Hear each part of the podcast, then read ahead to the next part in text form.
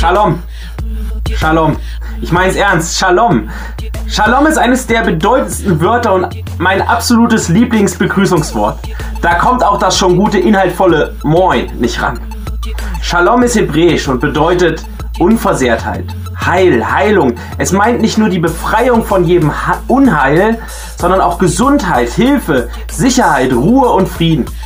Shalom ist allumfassendes Heil und Frieden. Um diesen allumfassenden Frieden geht es jetzt. Genau diesen Frieden möchte uns Gott schenken. Aber ich will dir nichts Falsches versprechen. Der Friede in dieser Welt ist bruchstückhaft, unvollkommen. Selbst wenn du diesen tiefen Frieden Gottes mal erlebt hast, vielleicht in Krisen, in harten Zeiten, er flutscht uns immer wieder weg. Er ist auf einmal nicht mehr präsent. Er bestimmt nicht dauerhaft mein Herz. Was ist da passiert, Gott? In dieser Welt erleben wir nur den Vorgeschmack von Gottes Frieden. Und trotzdem gilt, diesen allumfassenden Shalom, den Frieden will Gott uns letztendlich schenken. Und schon jetzt in dieser Welt können wir Fragmente und Vorgeschmäcker dieses allumfassenden Friedens erleben. Lies mal selber nach in Johannes Kapitel 14, Verse 26 und 27. Dort sagt Jesus auch zu dir, ich lasse euch ein Geschenk zurück, meinen Frieden. Und der Friede, den ich schenke, ist nicht wie der Friede, den die Welt gibt. Deshalb sorgt euch nicht und habt keine Angst.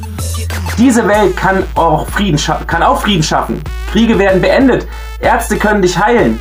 Danke, dass es sie gibt, ja. Aber allumfassend und ewig gültig wird dieser Friede nicht sein. Er endet. Gott hat den allumfassenden parat, dem selbst der Tod nichts anhaben kann. In der Bibel steht, suche Frieden und jage ihm nach.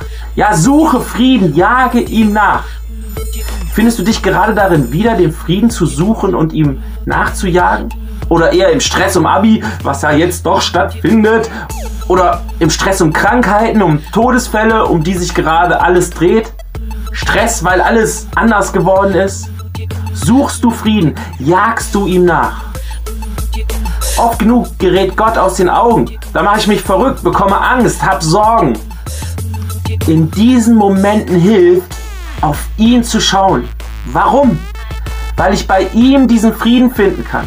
Er ist Schöpfer des Shalom, Schenker des Shalom und er verheißt ihn uns allumfassend in Ewigkeit. Bei Gott finde ich Frieden. Deswegen heißt Frieden suchen, Gott suchen.